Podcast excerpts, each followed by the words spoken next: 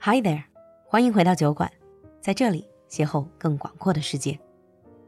Hi everyone, and welcome back to Happy Hour. 欢迎回来酒馆。Today, even though it's not Britain under the microscope, we still have Anlan in the studio. Welcome back, Anlan. You just couldn't get rid of me. I'm not trying. Today, we're going to talk about something very interesting and very much in keep with what has been happening recently. In Beijing, and I think in uh, most parts of northern China, there is going to be a cold snap. 就是有一个寒潮.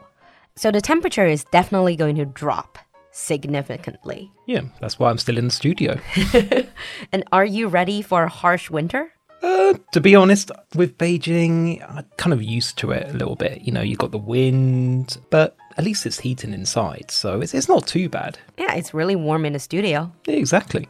Would you say that winter is a season that you like or It's a season I like in Beijing. I like the fact that, yeah, it's really cold in Beijing, but generally there's a lot of blue skies, it's very light. In London, on the other hand, I'm not a big fan of winter. It's quite cold, it's very grey, it's wet? It's wet. It's a bit miserable. It's very short days as well. Um, You know, with winter, I actually don't mind because we have heating. Mm-hmm. And with winter, a lot of these adjectives that I love warm, cozy, Snug. toasty mm, Oh yeah. all of these words basically means comfortable and warm. Yeah, exactly. That's one of the f- great things about winter is the fact that you can just curl up on the sofa, you can watch stuff on TV, have a hot drink, have a hot meal. It's that's to me that is what winter is. Yeah, I know it sounds horrible, but I love the feeling when it, there's really heavy snow or even blizzard outside, but I'm inside, Oh, all yeah. snug and toasty. Yeah, exactly. I f- used to feel the same in London if it was raining really hard just being inside. So, you might be wondering if we're going to just talk about weather in this episode, but actually, we're going to talk about food and Yes. drink. Yes. Every winter, I put on weight. I think same to most people. I think that's pretty much the same as everyone in the world really. And sometimes I have to work out more just to sort of prepare for that winter weight. Yeah. So, let's talk about wintry food and wintry drink. Okay, sounds good. So, Alan, when I ask you about wintry food, what comes to mind? Not salad. so miserable to eat cold yeah, salad. you don't really in want to winter. eat salads. You don't want to. Don't really you want to eat fruit that much. Mm. You kind of want something that's a bit hearty. You want something that's a bit meaty, warm. Mm. warm as well. That's the type of food that I crave in winter, Like stew. like stews. I would say my comfort food for winter is things like steak and ale pie. Ah, you do have a lot of pies. I think that's also because you have very long and wet winter. Well, yeah, that's it. And pies are just such a nice thing to eat Mm. uh, in winter. There's carb, there's fat, Yeah, there's really- protein, everything very savory. Really good. Steak and ale pie. 就是牛肉啤酒派. Yeah, but there's loads of other different types of pies as well. Yeah. You do have a lot of pies. And actually, in the West, you also have things like casserole. Oh yeah, casserole 就有点像我们的那种砂锅乱炖, but the difference is you will put the casserole dish in the oven. yeah, that's right. And also things like gratin as well. So kind of cheese and cream melted on potatoes.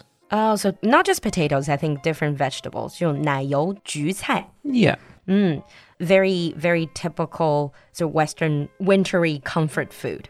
You mentioned your comfort food. I talked to James about his comfort food. For him, it's cheese, cheese, and more cheese. oh yeah, listen, cheese is always good. Yeah, But when you go around the world, any part of the world that has harsh winters, they have their own version of wintry food. oh yeah.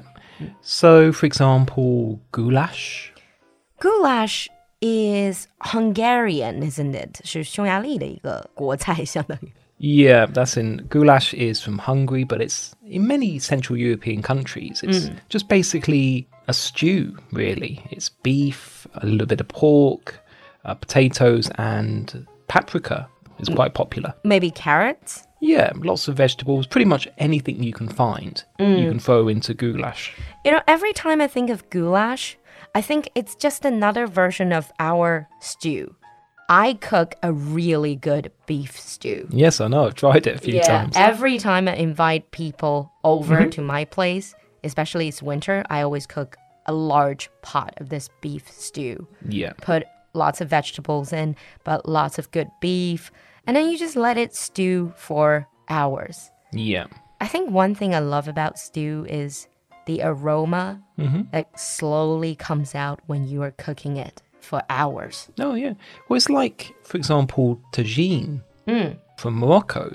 That's a very wintry food because it's just slow cooked beef or Lamb. lamb that's cooked for a very, very long time with, um, I think it's cumin, uh, cinnamon, Lots of spices. lots of spices. I think a lot of our audience might not have heard of tagine.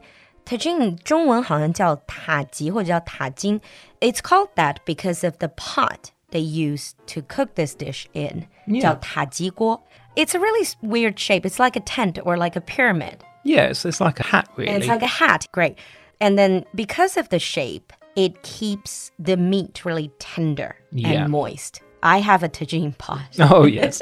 I cooked it. I love, absolutely love tagine. I have to admit, saying about James and how much he loves cheese, you know, we did talk about fondue and raclette. Ah, when we were talking about Switzerland, Yeah. 就是瑞士的芝士火锅叫做 fondue, and melted cheese on everything else that's called raclette.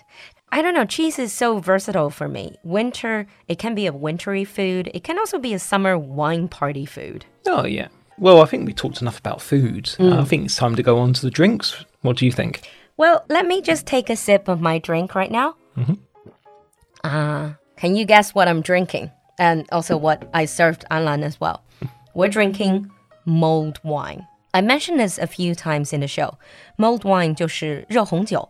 The reason why it's called mulled, Well, it's spices. You put lots and lots of spices in the wine. when you say spices, you don't mean spicy, right? Not spicy. No, no, spices as things like cinnamon as well go into it. It's a little bit sweet, but it's quite strong flavour. 就是各种各样的香料，特别是肉桂. Yeah. Yeah, I don't know how to describe it. I think you have to taste You have, it. Mm. you have to taste it, yeah.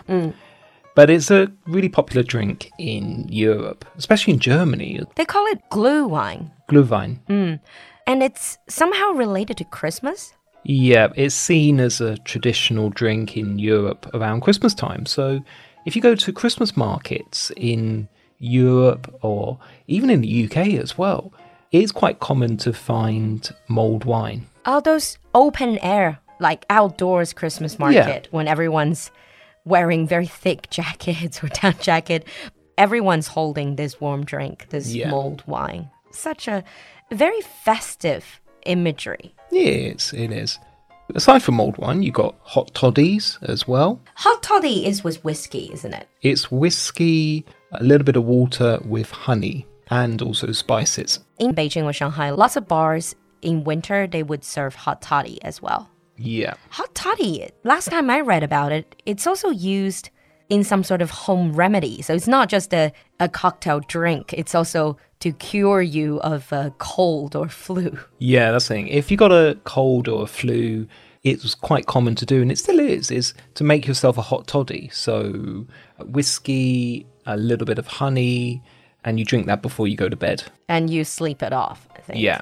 It's very much like our hot ginger soup. 就跟中国这个喝姜汤是一个原理。 Well, that's the thing. When I'm ill, uh, if I got a cold or the flu, that's what I make jantang with whiskey. So it's like a Chinese hot toddy. It's a Chinese hot toddy, and it really is very, very, very nice. And is it useful? Well, I stopped caring about my cold. Great. And talking about hot drinks, another hot cocktail is hot buttered rum. Oh, yes. 叫热黄油或者叫黄油热朗姆. Every time I, I think about this, I think somehow I think of butter beer in Harry Potter, but it's not the same thing. This is a mixed drink containing rum, butter, hot water, or cider. And again, various spices like Yeah. cinnamon, nutmeg, cloves. Oh, yeah. It's also a holiday drink. Oh, yeah, it is. I've not really tried it myself. I don't think it's really drank that much in the UK. Generally, if we want a wintry drink, we might go for Irish coffee. Irish coffee is just a way to drink alcohol but pretend that you're drinking coffee, isn't it? Well, it is coffee, but with Irish whiskey, sugar, and topped with cream. Yeah, again, like I said, it's like trying to appear to be drinking coffee but secretly you're hiding Irish whiskey in it. Pretty much, yeah. I don't know. How would you drink Irish coffee? Because you have the coffee, you have to drink. When do you drink it? In the morning? Well, I wouldn't drink it in the morning. I think if you start drinking Irish coffee in the morning, you might have a little bit of a problem. We would drink it after meals. And of course, some people would drink a hot chocolate or hot cocoa Yeah. before they go to bed.